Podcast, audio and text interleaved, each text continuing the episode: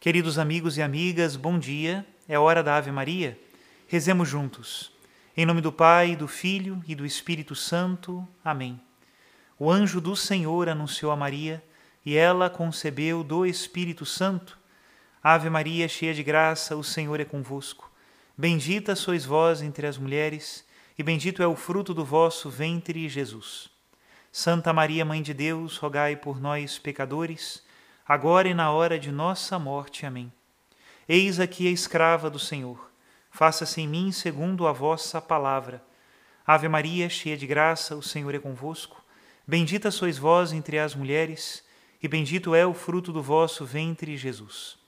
Santa Maria, Mãe de Deus, rogai por nós, pecadores, agora e na hora de nossa morte. Amém. E o Verbo de Deus se fez carne e habitou entre nós Ave Maria, cheia de graça, o Senhor é convosco. Bendita sois vós entre as mulheres, e bendito é o fruto do vosso ventre, Jesus. Santa Maria, Mãe de Deus, rogai por nós, pecadores, agora e na hora de nossa morte. Amém. Rogai por nós, ó Santa Mãe de Deus, para que sejamos dignos das promessas de Cristo. Oremos. Infundi, Senhor, em nós a vossa graça, nós o suplicamos, para que nós que conhecemos pelo anúncio do anjo, a encarnação de Jesus Cristo, vosso Filho e nosso Senhor, cheguemos por sua paixão e morte de cruz à glória da ressurreição da carne. Pelo mesmo Cristo nosso Senhor. Amém. Em nome do Pai, do Filho e do Espírito Santo. Amém. Queridos irmãos e irmãs, neste primeiro sábado do mês de junho, mês em que nós recordamos o coração de Jesus, dia em que nós recordamos o Imaculado Coração de Maria, Pensemos na união destes dois sagrados corações que pulsam de amor por nós, que intercedem por nós, que querem elevar a nossa alma até as realidades divinas. Hoje rezaremos o quarto dia do nosso decenário pelos sacerdotes. Temos como inspiração o versículo de João, capítulo 15, versículo 14, que diz assim: Vós sereis meus amigos se fizerdes o que eu vos mando. Rezemos pelos sacerdotes. Pelo sinal da Santa Cruz, livrai-nos Deus nosso Senhor dos nossos inimigos. Em nome do Pai e do Filho e do Espírito Santo. Amém. Divino Salvador, Jesus Cristo, concedei-nos sacerdotes santos, inflamados no fogo de vosso amor, totalmente doados à edificação da vossa Igreja. E vós, ó Maria, Mãe dos sacerdotes, vós que sois a onipotência suplicante, Socorrei-os a todos nos trabalhos e dificuldades que se encontrarem. Virgem Mãe e Rainha dos Apóstolos de Jesus, aumentai nas famílias o respeito e o amor ao sacerdócio. Suscitai novas vocações sacerdotais e religiosas, guiai nossos seminaristas para que sejam mais tarde dignos ministros do altar, santos e dedicados pastores do povo cristão. Assim seja. Amém. Pai nosso que estais nos céus, santificado seja o vosso nome. Venha a nós o vosso reino. Seja feita a vossa vontade, assim na terra como no céu. O pão nosso de cada dia nos dai hoje, perdoai-nos as nossas ofensas, assim como nós perdoamos a quem nos tem ofendido. E não nos deixeis cair em tentação, mas livrai-nos do mal. Amém.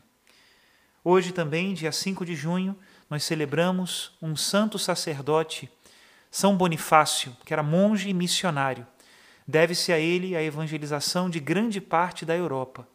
Um homem cheio de Deus e cheio do fogo do Espírito Santo, capaz de enfrentar grandes dificuldades para falar do nome de Cristo e levar corações até ele. Rezemos a oração de São Bonifácio.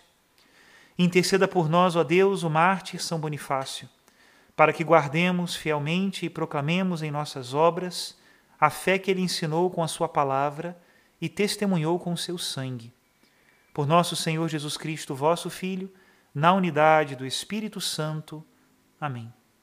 E o evangelho que a liturgia de hoje nos traz está em Marcos, capítulo 12, a partir do versículo 38. Ele diz assim: Naquele tempo, Jesus dizia, no seu ensinamento a uma grande multidão: Tomai cuidado com os doutores da lei eles gostam de andar com roupas vistosas, de ser cumprimentados nas praças públicas, Gostam das primeiras cadeiras nas sinagogas e dos melhores lugares nos banquetes. Eles devoram as casas das viúvas, fingindo fazer longas orações. Por isso, eles receberão a pior condenação. Jesus estava sentado no templo, diante do cofre das esmolas, e observava como a multidão depositava suas moedas no cofre. Muitos ricos depositavam grandes quantias. Então chegou uma pobre viúva que deu duas pequenas moedas que não valiam quase nada. Jesus chamou os discípulos e disse: Em verdade vos digo, esta pobre viúva deu mais do que todos os outros que ofereceram esmolas. Todos deram do que tinham de sobra, enquanto ela, na sua pobreza, ofereceu tudo aquilo que possuía para viver. Palavra da salvação, glória a vós, Senhor. Lendo o Evangelho de hoje, queridos irmãos e irmãs, é impossível nós não meditarmos sobre o laço e a armadilha que podem ser a riqueza, a fama, os cargos e os elogios públicos. Nenhuma dessas coisas nos levará ao céu senão as nossas boas obras. Não tem nada de errado ter cargos, ter fama, ter dinheiro ou ser elogiado publicamente. Isso não é um demérito. Entretanto, pode ser uma armadilha, um laço, porque, ludibriados por essa exterioridade, podemos nos esquecer de guardar aquilo que é de fato mais importante, que está no nosso interior, e que não fica simplesmente oculto, mas transborda em boas obras. As boas ações são fruto de um bom coração. Já dizia Jesus no Evangelho que a árvore se conhece pelos seus frutos. Portanto, frutifiquemos em boas obras para agradar a Deus. E nesse sentido, a aparência exterior pode ser muito, muito enganadora. Como, por exemplo, aquela viúva do templo, que por mais que parecesse incapaz de fazer uma oferta a Deus, na verdade, foi aquela que mais ofertou, porque ofertou tudo o que tinha para viver. Se por um lado nós devemos guardar-nos de nos considerarmos importantes pelas manifestações exteriores dos nossos cargos ou dos elogios que recebemos de outros, por outro lado, nós também devemos guardar-nos dos juízos temerários, que julgam as pessoas pela sua aparência, porque nós não podemos ver o coração.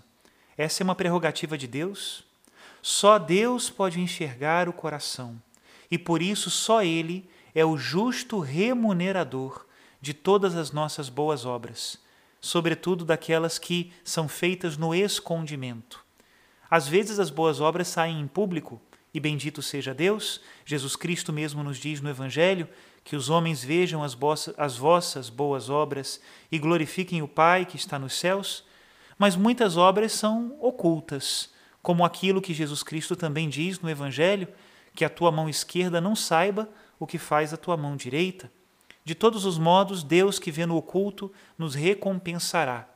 Da nossa parte, portanto, estes dois cuidados: não nos vangloriarmos a partir daquilo que exteriormente nós podemos aparentar por um cargo, por uma função ou por um elogio público, e por outro lado, guardar-nos de julgar as pessoas pelo que elas aparentam, Talvez as virtudes que elas ocultem de nós sejam muito mais luminosas e preciosas do que aquelas que nós ostentamos por um cargo ou por um título público.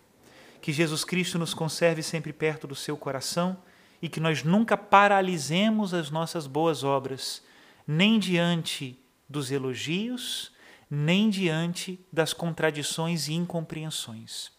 Que Deus abençoe a todos em nome do Pai, do Filho e do Espírito Santo.